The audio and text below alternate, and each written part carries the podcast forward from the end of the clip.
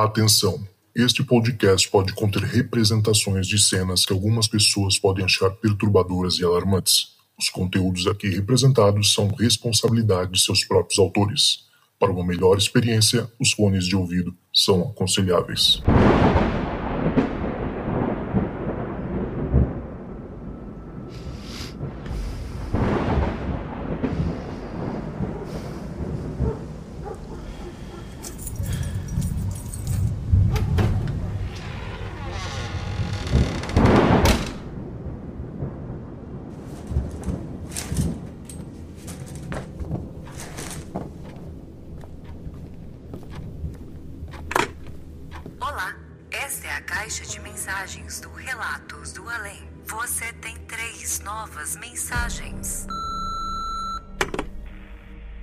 Olá, Zoucas, olá, ouvintes, eu sou o Felipe. Eu moro em Varginha, no sul de Minas, a famosa cidade do ET. E eu vou contar um relato que aconteceu comigo quando eu tinha por volta dos meus 8 anos de idade. Eu morava com meu pai em Três Corações, que é a cidade aqui perto de Varginha. E meu tio tem uma loja de aviamentos, que é uma loja que vende produtos de costura, linha, agulha, esse tipo de coisa. É, e ele precisava reabastecer o estoque dele. E ele pediu pro meu pai levar ele em São Paulo. E meu pai não queria me deixar sozinho e me levou junto. É, meu pai, nessa época, já era divorciado do, da minha mãe, então morava só eu e ele. Então, fomos para São Paulo, na 25 de março, e eles fizeram o que eles tinham que fazer, compraram o que tinha que comprar. No final da tarde, eu já estava muito cansado, estava com fome, precisava usar o banheiro. E numa rua paralela à 25, tem um restaurante árabe que meu pai levou a gente para poder comer. Toda vez que ia para São Paulo, ele parava nesse restaurante árabe. Aí ele me colocou para usar o banheiro e ficou me esperando do lado de fora. Só que aí acontece o um negócio, porque quando eu entrei no banheiro e na hora que eu fui sair, eu já não tava mais no restaurante. É, eu tava o que eu lembro era um saguão de prédio antigo, parecia residencial. Tinha mais cara de residencial. Eu falo residencial agora, mas na época eu não sabia distinguir mas tinha muito mais cara de residencial do que comercial. Mas era, eu lembro que era bem escuro, tinha uma mesinha, um balcãozinho bem simples e tinha um senhor. E eu perguntei, moço, eu acabei de sair do banheiro do restaurante e parei aqui. Só que eu, ele não me respondeu, foi olhando com uma cara meio mal-humorado, assim. Eu não sei se isso foi meu cérebro preenchendo uma lacuna ou se realmente tinha um senhor lá.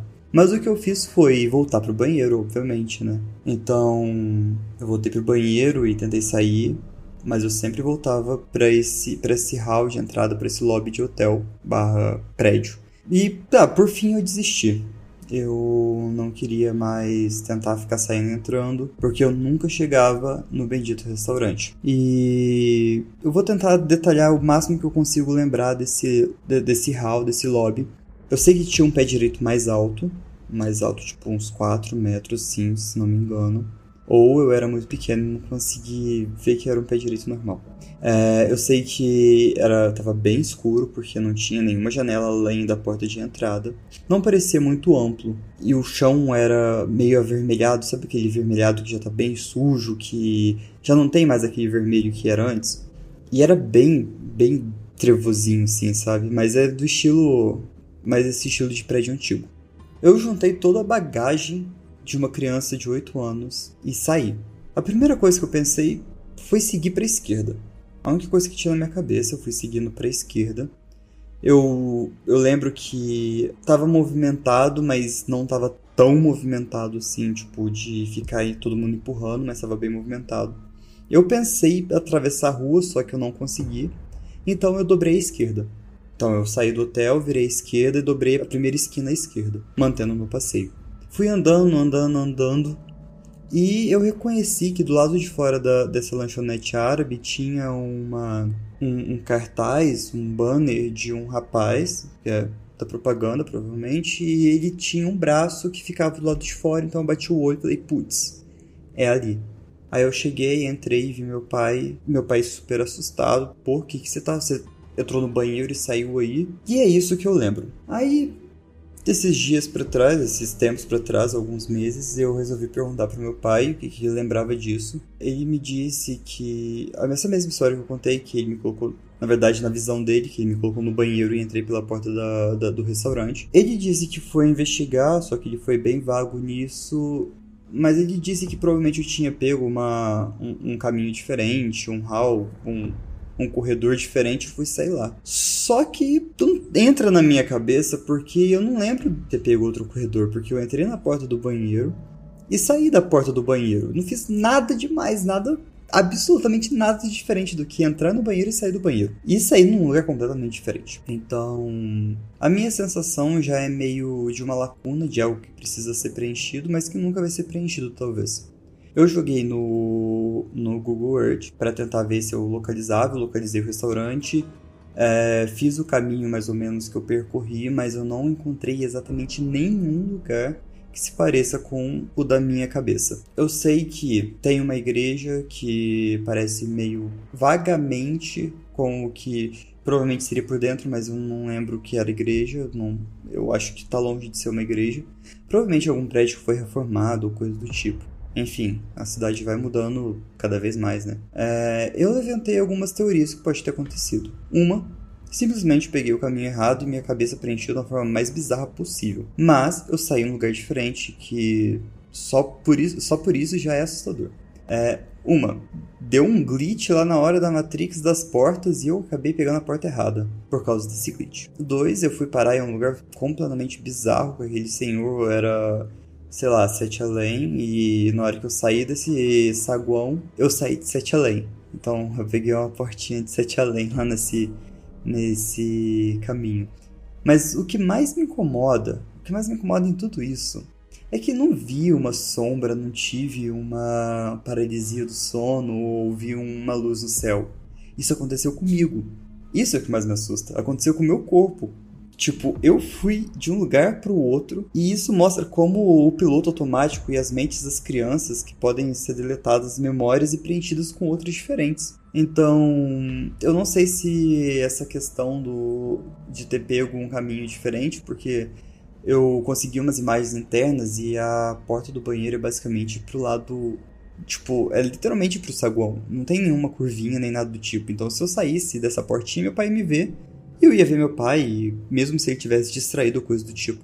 Ele também comentou que provavelmente a... o restaurante atravessava o quarteirão. Só que eu levanto os pontos que eu fiz uma, uma virada à esquerda só. Se ele atravessasse o quarteirão, eu iria fazer duas viradas à esquerda. Eu acho que eu ainda ia conseguir ver ele lá dentro. Tipo, ele tava dentro do, do restaurante, então provavelmente eu ia ficar lá dentro do restaurante. Eu não ia sair procurando ele do lado de fora, porque, sei lá, eu. Criança do bicho do mato, né? Do interior. Mas. É isso. É um relato que dá um certo frio na espinha, é um relato que me deixa bem assustado. E por mais que eu tente procurar alguma solução para isso, o que eu mais encontro talvez são respostas. E eu procuro sempre tentar imaginar o mais óbvio que eu teria pego um caminho diferente. É, para complementar, eu estava conversando com é, um rapaz que mora na região, mora em São Paulo, e ele conhece bastante a 25. E que os os prédios da, são todos uns labirintos por questão de uh, de ser talvez vendas tem vendas legais lá dentro dos prédios e eles precisam às vezes se mobilizar mais rápido. E às vezes eu acabei caindo num desses caminhos e peguei errado só que volta de novo. Como eu caí nisso? Sendo que a porta era literalmente do lado do salão do restaurante. Então bom fica aí esse é meu relato. Eu sou o Lucas, muito obrigado pela oportunidade e um abração para vocês. E espero que vocês tenham gostado. Você tem duas novas mensagens. E aí, Zoucas, beleza, cara? Meu nome é Vitor Ferreri. Eu moro no interior de São Paulo, em Mineiros do Tietê, aqui em, perto de Jaú. Quem me conhece sabe que é uma cidade bem pequenininha. e, cara, eu tenho vários pequenos relatos para contar. Desde criança, sempre muito diferente. Minha mãe sempre falou que eu apontava pro nada, falava que tinha algum bicho, falava que tinha uma pessoa onde não tinha. Então, de certo fato, sempre tive uma mediunidade. E por mais que eu nunca tenha ouvido vozes, eu sempre vi, né? E conforme fui crescendo, isso foi é, se tornando mais difícil, né? Mas não que eu deixei de ver. O primeiro relato que eu te conto é o seguinte: eu tava uma vez em casa sozinho essa é, é, é, uma que me marcou muito, me marca até hoje. Eu tava em casa sozinho de madrugada, meus pais eles trabalhavam em eventos e eu tava de madrugada ali, tava assistindo acho, Cartoon Network na, na época, isso faz um bom tempo já, eu era adolescente. E eu vi, sabe, tipo, da minha sala que eu tava assistindo, dava para ver o meu quarto, né? Do lado da TV, ali mais ou menos uns dois metrinhos, ficava a, a, a porta do meu quarto. E eu nunca me choquei em ver as coisas, que era uma coisa, sabe, que eu sempre via. E eu vi um garoto no meu quarto. Ele tava sem, camiseta, só de shorts. Ele era muito magro. É, ele devia ter mais ou menos uns 70, mais ou menos. Ele era bem magro mesmo, beirando o, esquelético ali, sabe? Alguém como se tivesse passado muita fome na vida. Ele era muito cabeçudo e um cabelo muito bagunçado, sabe? Era um cabelo é, é, de médio, sabe? Um cabelo mediano ali muito bagunçado. E ele passava correndo de lado pro outro dentro do meu quarto. E eu sempre fui muito revoltadinho da vida. Eu olhei aquilo, eu dei uma risadinha e falei: Deu sorte que eu não posso te pegar de porrada, porque se eu te pudesse eu te pegava. Cara, foi impressionante. A partir do momento que eu falei aquilo, eu comecei a sentir um sufocamento, como se alguém estivesse apertando o meu pescoço. E aquilo começou a se tornar desesperador, que eu tentava respirar e, e não, não, não conseguia, sabe? Eu sentia aquilo apertando o meu pescoço. Só que eu não via mais ele no meu quarto, né? Ele correu ali para a esquerda da minha visão, né? A minha cama. E eu comecei a chorar, pedindo desculpa, sabe?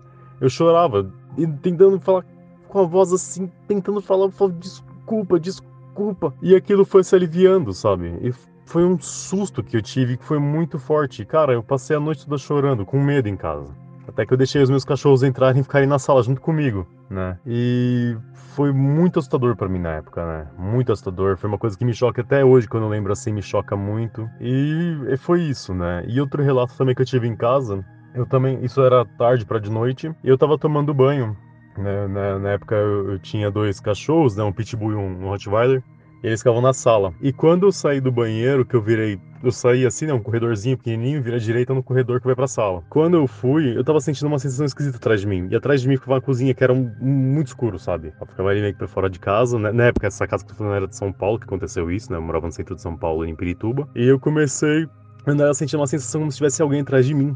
E os meus cachorros, eles começaram a olhar, sabe? Os dois levantaram ao mesmo tempo, assim, começaram a olhar para mim na minha direção. E meu cachorro começou a rosnar o, o, o meu Rottweiler. Eu nunca rosnou para mim nem nada, né? Estranhei. E aquilo veio. Era uma sensação quente, como se fosse uma coisa baforando quente atrás de mim, sabe? Pegasse meu corpo inteiro, como se tivesse, sei lá, é, incêndio atrás de mim, por, por, por, assim dizer, né? Eu só de toalha ali. E eu peguei, eu saí correndo, a milhão ali, né? Meus cachorros levantaram correram lá pro quintal junto comigo. E eu só de toalha, sabe? E eu fiquei lá fora até o meu irmão chegar do, do, do serviço, contei para ele o que aconteceu, ele entendeu. Meu irmão também sempre viu muito essas coisas e, e ficou por isso também, sabe? Mas eu fiquei com muito medo, eu fiquei no quintal sentado junto com meus cachorros, eu não tinha coragem de entrar em casa de novo, porque era uma sensação esquisita, sabe? Como se realmente estivesse pegando em, em fogo é, ali na, na, na, cozinha, sabe? Aquele breu. Como se uma coisa queimando, ardendo, e eu sentia minhas costas ali queimando. Então foi, foi uma coisa muito esquisita, sabe, que eu senti. E conforme eu fui crescendo também, vendo ali meu, meu irmão também, né, ele, ele também sempre viu muitas coisas. Uma vez ele estava na casa do meu outro irmão também. Meu irmão tinha ido levar a esposa dele no, no, no hospital.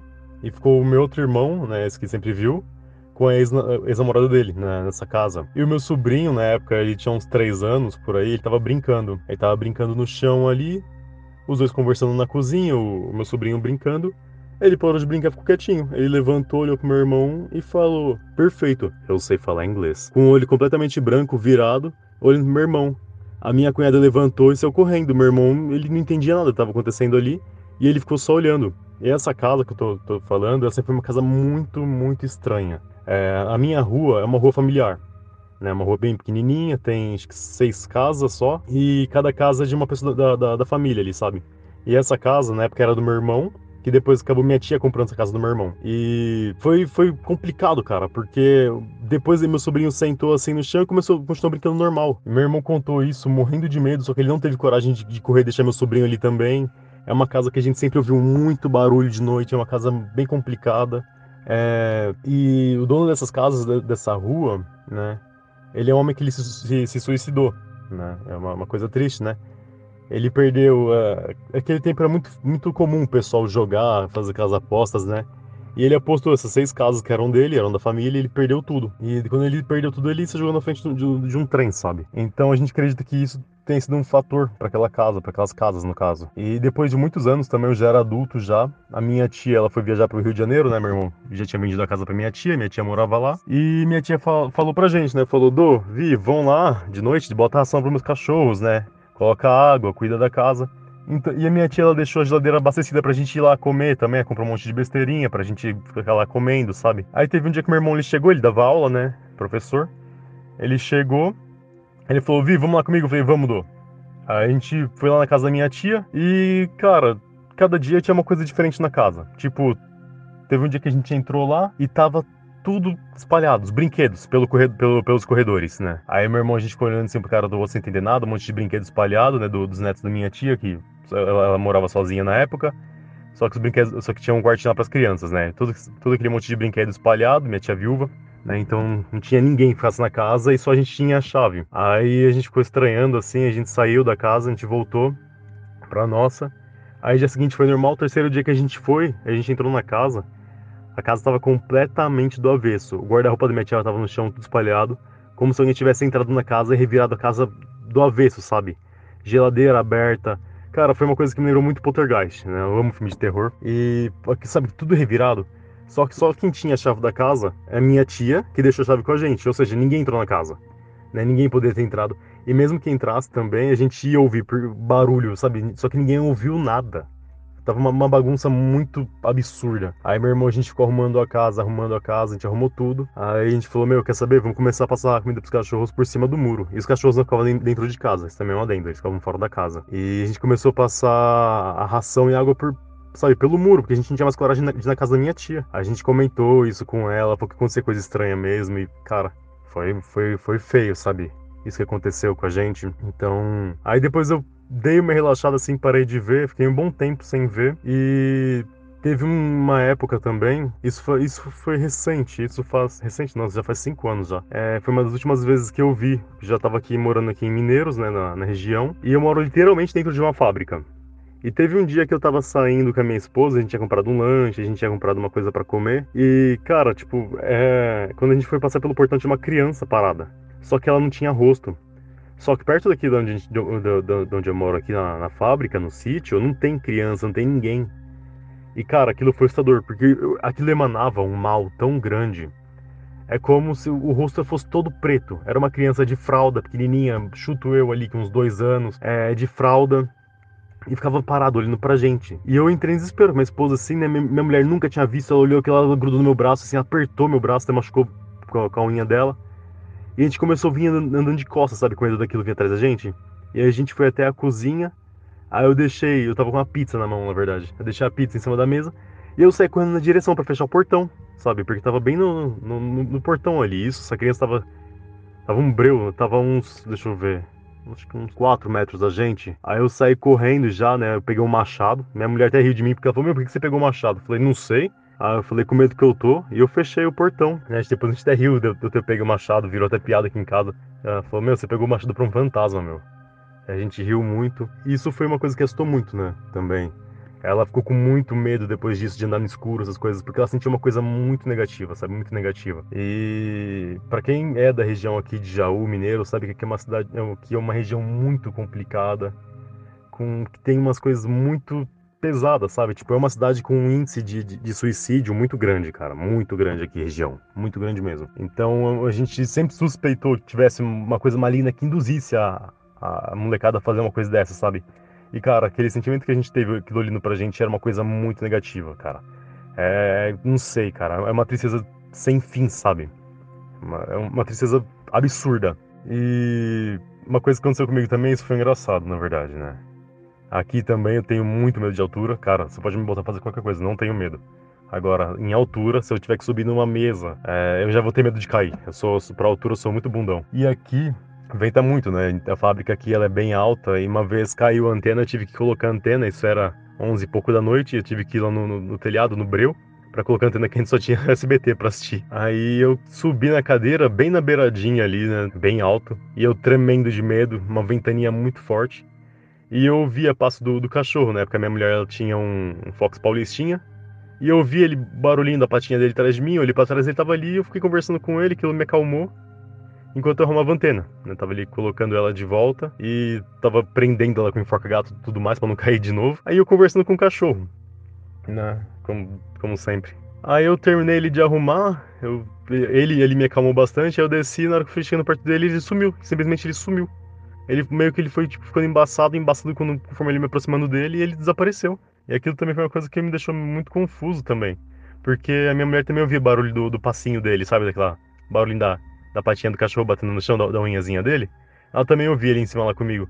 Só que ele tava lá, depois a gente viu ele tava lá na rua, né? Que ele, eles ficavam na rua também, aqui na, na frente de casa, da, da, fábrica. Então também foi uma coisa bem, bem engraçada, sabe? Dei risada até. Falei, meu, o que foi aquilo? Um fantasma sabia que tava com medo e foi lá me consolar, sei lá, pra acabar com um pouco do meu medo de, de altura, não sei. E, e também a, a, última história agora, né? Uma vez o meu cunhado ele foi para Jaú, dá uns 25 km daqui, e o carro dele quebrou. Isso era de madrugada, ele fazia Uber lá. E aí ele ligou e falou: Vi, vem que me ajudar aqui, o carro quebrou. Eu falei: Tá, tô indo. Isso era três e pouco da manhã. Peguei meu carro, fui para lá, peguei a corda para poder rebocar o carro dele e fui para lá buscar ele. E na volta é um breu muito grande. Aqui na, na região tem muita plantação de cana, então são quilômetros e quilômetros só de cana.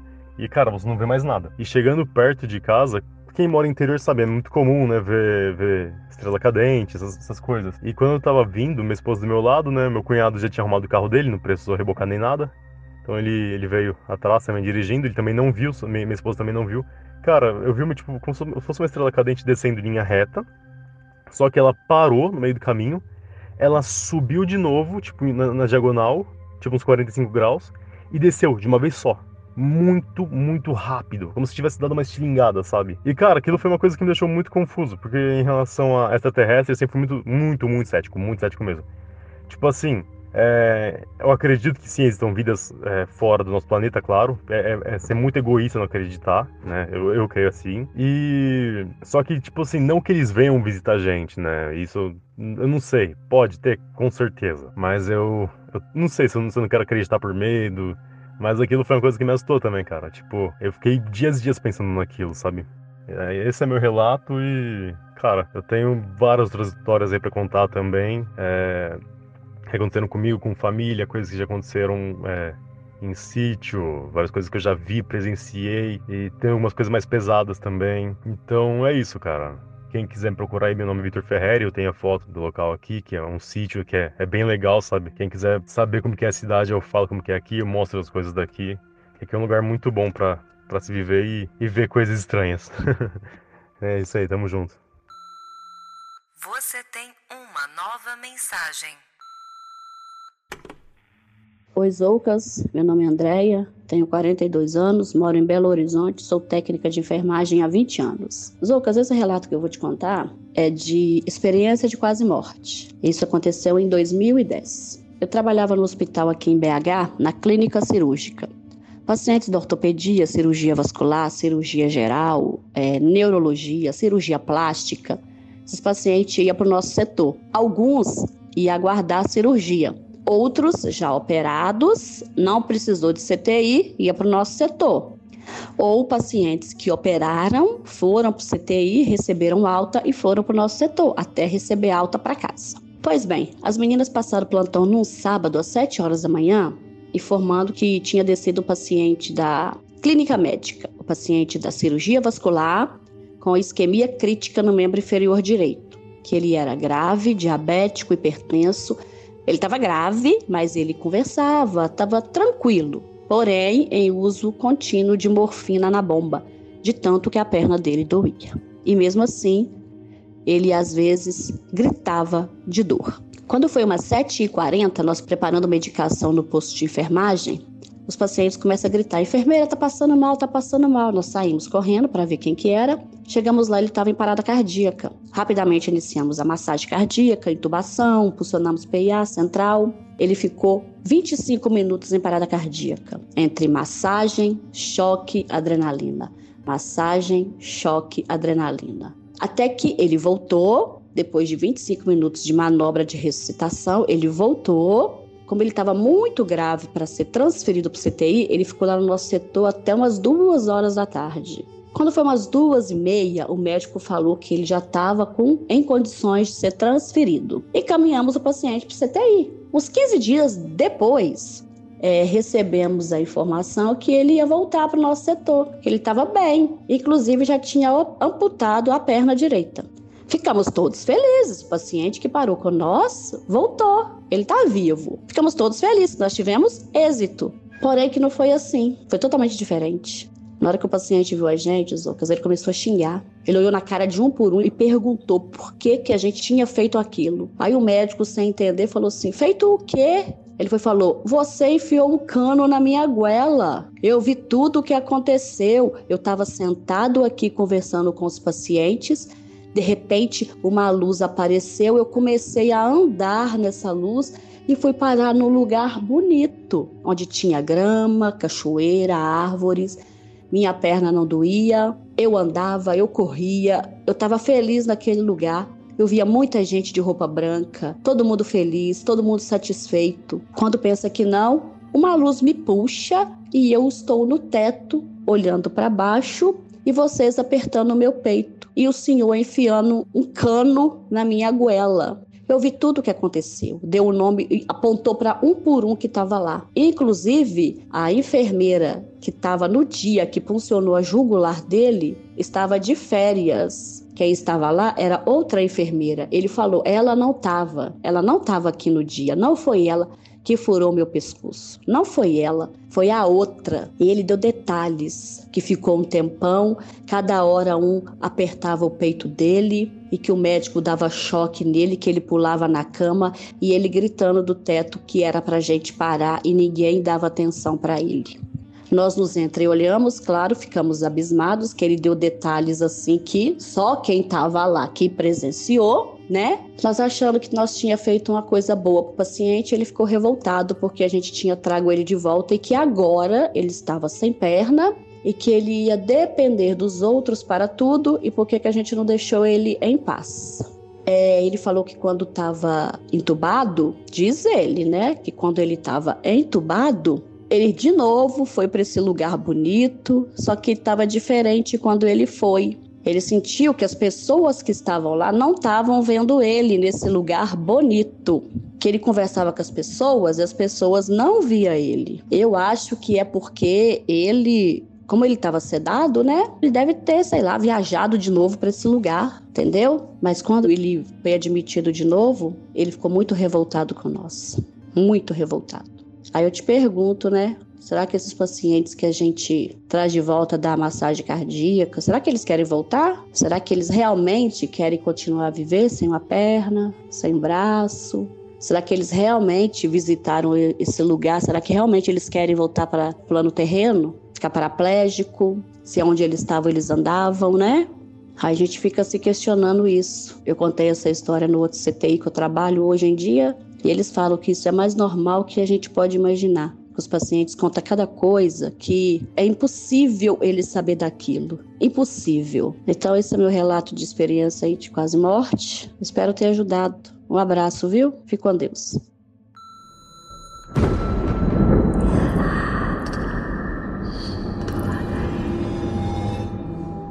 É isso aí, galera. Chegamos ao fim de mais um episódio do Relato dos Ouvintes aqui dentro do Relatos do Além.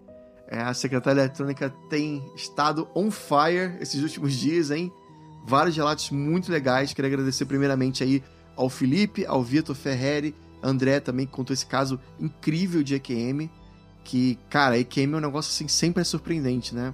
E faço aqui de novo, já falei uma vez, vou falar de novo. Se você conhece alguém que passou por essa experiência de quase morte, ou se você mesmo teve isso, entre em contato comigo, tá? O telefone tá na, na descrição do episódio ou então pode entrar em contato lá pelo Instagram. Vamos conversar, porque, cara, é sempre muito bom.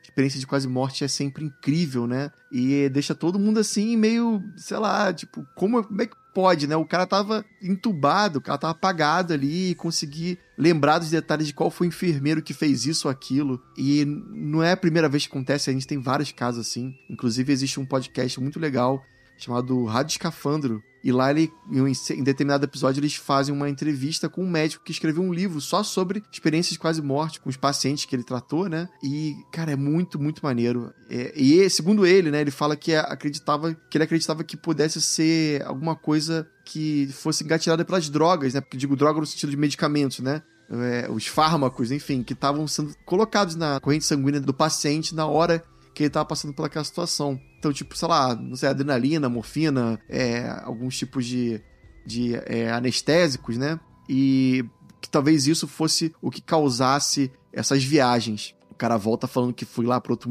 outro lado e viu gente e tudo mais. Só que ele mesmo, com o tempo, foi vendo que não, porque mesmo quando ele não, não dava nenhum tipo de remédio ali na, pro cara, né? Nenhum tipo de anestesia, qualquer coisa assim, ainda assim o cara voltava falando coisas. Então, ele viu que tem que ser uma outra, um outro caminho, né? Dentro da ciência, né, o, as pesquisas mais recentes apontam que acreditam, né, que é tudo é tudo é coisa da nossa glândula pineal, né, que a gente produz um hormônio, um neurotransmissor, que é justamente o dimetiltriptamina, se eu não me engano, o nome desse, que é o DMT, né, que cria esse tipo de, de viagem, que é justamente um negócio que é um, é um negócio que protege o nosso cérebro é, para quando a gente tem um estresse muito grande, como esse, né? De você infartar e você ser entubado e tudo mais, que é super estressante. Então é de uma maneira dele criar ali uma historinha para você meio que não estar ligado exatamente né, no, no, seu corpo.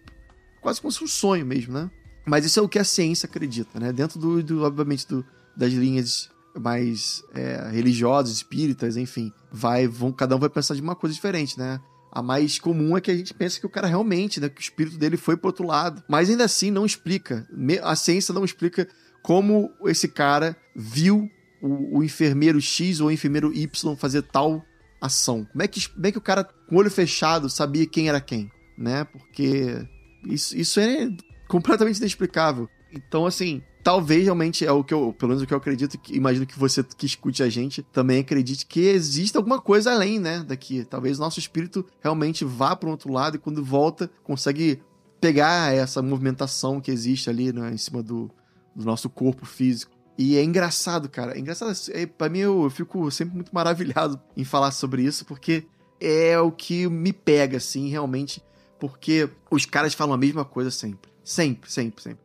O cara vai pro lado de lá, e é sempre um lugar assim onde todo mundo usa, usa branco, né? Onde você vê às vezes seres de luz passando. É sempre um gramado, né? Tipo nosso lar, todo mundo é super de boa. É um clima gostoso, um ventinho leve, suave. É um quentinho bom, assim, não é nem frio nem muito quente. É tipo um lugar perfeito, sabe? Lugar perfeito. E aí o cara, quando é trazido de volta, ele, ele volta pro corpo dele e ele todo mundo fala a mesma coisa. Cara, eu queria, queria estar lá. Queria, não queria, não queria ter voltado. Porque lá era muito melhor do que aqui. E as pessoas sentem, na volta do pro corpo físico, elas sentem o peso de estar nessa na nossa pele, né? na nossa, no carne e osso, né? Nesse corpo é, material, físico, denso, né? E dói você voltar. Sempre é muito pesado. Você sente. Você tava tão leve lá de lá, agora você volta para essa realidade, né? Escrota que a gente vive. E é por isso que o cara ficou tão chateado, porque realmente deve ser uma coisa maravilhosa. Você tá ali, né, meio flutuando ali, você é um espíritozinho, né, socializando com outros espíritos e tal. Um ambiente super tranquilo, acolhedor. E aí você volta pro hospital e é barulho, é gente gritando. Putz, deve ser, deve ser ruim, né? Eu entendo, de certa forma, o lado dele. Mas é muito incrível. Então, obrigado demais, Andréia. É... Depois você escuta lá o episódio da Rádio Escafandro. Bota aí Rádio Escafandro EQM que é um super podcast também, os caras mandam muito bem. E Vitor também, Vitor Ferreira mandou vários relatos muito legais, né? Muito bizarros sobre a casa que ele viveu, da, da tia também, né? E essa, um dos que eu mais gostei, inclusive, foi justamente quando ele fala que ele não acredita em, em extraterrestres, porque ele mesmo depois ele pensa, pô, mas acho que eu não acredito porque eu tenho medo. E é uma maneira de, de negar né, a existência dessas criaturas horripilantes. Talvez seja falando, achando que elas não existam. Mas, no primeiro relato que ele colocou, que ele fala que tá dentro de casa, ele viu um que ele dizia ser um ser humano, parecia um humano para ele, um menino, né? Um menino, uma criança, uma coisa assim. Muito, muito magro mesmo, com a cabeça grande. Aí quando ele falou isso, eu fiquei, hum. Olha aí, olha aí, né? Magrinho com a cabeça grande, será que é o que eu tô pensando? Mas também ele fala assim: é, e tinha um cabelo meio arrepiado, um cabelo meio bagunçado. E aí você talvez pense, pô, mas o Grey, né, aquele ET que a gente conhece, é careca, né? Mas existem vários casos, não, não um, nem dois, nem três, mas vários casos que a pessoa viu né, é, viu os seres Greys com cabelo, né? O que é muito bizarro, né? Alguns acreditam que eles, na verdade, na verdade possam ser híbridos, né? Metade humano, metade Grey, né? Fruto de alguma experiência bizarra. E tem um caso muito interessante que eu lembrei agora, que aconteceu em 92, lá em Sydney, na Austrália. Um rapaz, não vou lembrar o nome dele, obviamente, mas eu conta que ele acordou de madrugada, certa vez, totalmente paralisado, e quando ele olhou pro lado, tinha uma figura de uma mulher, uma os olhos, um, um, olho três vezes maior que os nossos olhos, um rosto muito fino, um queixo muito fino mesmo, e um cabelo louro. Um cabelo louro meio, assim, é, devassante, digamos assim, né? E aí, por um acaso, no dia seguinte, ele, ele acorda, lembra daquilo que ele passou, e vê que no chão do quarto dele tinha um fio de cabelo louro. E aí ele fala, ele conversa com os ufólogos, eles pegam né, aquela, aquela evidência, aquele cabelo, e levam para análise, para DNA. E é lá, para surpresa deles, descobre que aquele cabelo contém ali um DNA antiguíssimo, antiguíssimo, tipo assim, é, é um DNA humano, é gaélico, né, ou seja, que é da pertence ali à, àquela região da Escócia, Irlanda, né? Tem aquela, aquela, aquela, aquela parte daquelas ilhas, né? Que faz parte ali do Reino Unido. E fala que era tipo assim, um DNA que não existe hoje em dia, porque hoje em dia o DNA tá misturado, né? Todo mundo tem uma mistura ali de, de várias várias etnias diferentes. E aquele não, aquele era puro, totalmente tipo 100% galho. Uma coisa dessa, que é bizarro, assim, hoje em dia não teria como ser, né? A não ser talvez fruto de, de uma relação consanguínea ali, né? raríssima. Talvez, sei lá, primos com primos durante milênios, né? E aí nunca se misturou com nenhuma outra etnia. O que é que eu acredito ser praticamente impossível hoje em dia. E ele viu aquilo, cara. E tá lá o DNA como prova. É, tem no YouTube, depois vocês botam aí, Sydney, é, sei lá, extraterrestrials, hair, né? Bota em inglês que você vai encontrar. E cabelo extraterrestre, você vai encontrar esse caso para ver mais detalhes. É bem interessante. Mas é isso. Obrigado também, como eu falei lá, o Felipe que mandou o relato dele de Falha Matrix, né? De realidade paralela. Falando nisso, essa semana, sexta-feira agora, a gente tem uma entrevista com uma menina que viu a Camila, ela viu, ela foi pro outro lado e voltou e bombou no TikTok esses tempos atrás aí contando a história dela. E eu trouxe ela pro, pro podcast para contar um pouco mais, tentar investigar, né? Ver ali o que, que pode ser, o que, que não pode ser. E ficou muito legal a, o episódio que eu gravei com ela. Então, sexta-feira agora, não perca. E antes de terminar, eu juro, prometo, já tá acabando. Vota, cara, por favor, vote no Relatos Além, lá no IBEST. O link tá na descrição. Se você tá no Instagram, tá na, na bio também. É só clicar, dura dois segundos. Você vai estar tá ajudando demais a gente subir aí. E se a gente. Cara, se você chegar. Se a gente chegar no décimo lugar, o que é, já é difícil pra caramba, porque tem muita gente boa ali, como eu falei, né? Eu fiz um vídeo no Instagram falando sobre isso. Mas se a gente chegar perto ali, cara, já é o suficiente pra gente ser mencionado lá, né? Na hora de ganhar o prêmio. Porque acho muito difícil de ganhar o primeiro lugar, porque, cara, vamos lá. Tem Não Viabilize, tem podcast do Cauê Moura, que, pô, não dá nem para competir. Mas, cara, a gente chegando perto, podendo levar a palavrinha do além lá no, pro palco lá do IBEST, cara, seria um sonho, seria um sonho gigantesco, assim, tá bom? Então, se você puder, faz esse favor para mim, agradeço demais. E se você quiser participar da nossa comunidade, você já sabe, entra lá www.apoia.se barra Relatos do Além. O nosso estoque de relatos está cada vez maior. Então, se você quer ouvir relatos que não foram pro ar ainda, é só você apoiar. Cinco reais, cara, não dói nada e ajuda demais a gente tá bom? Entra lá www.apoia.se barra Relatos do Além. E é isso, galera. Obrigado que você que ouviu até aqui. A gente se vê aí sexta-feira com esse episódio incrível de Falha na Matrix. Até mais, galera. E se tocar o telefone, não tenha medo. O Além pode estar esperando do outro lado da linha. Linha. Outro lado da linha.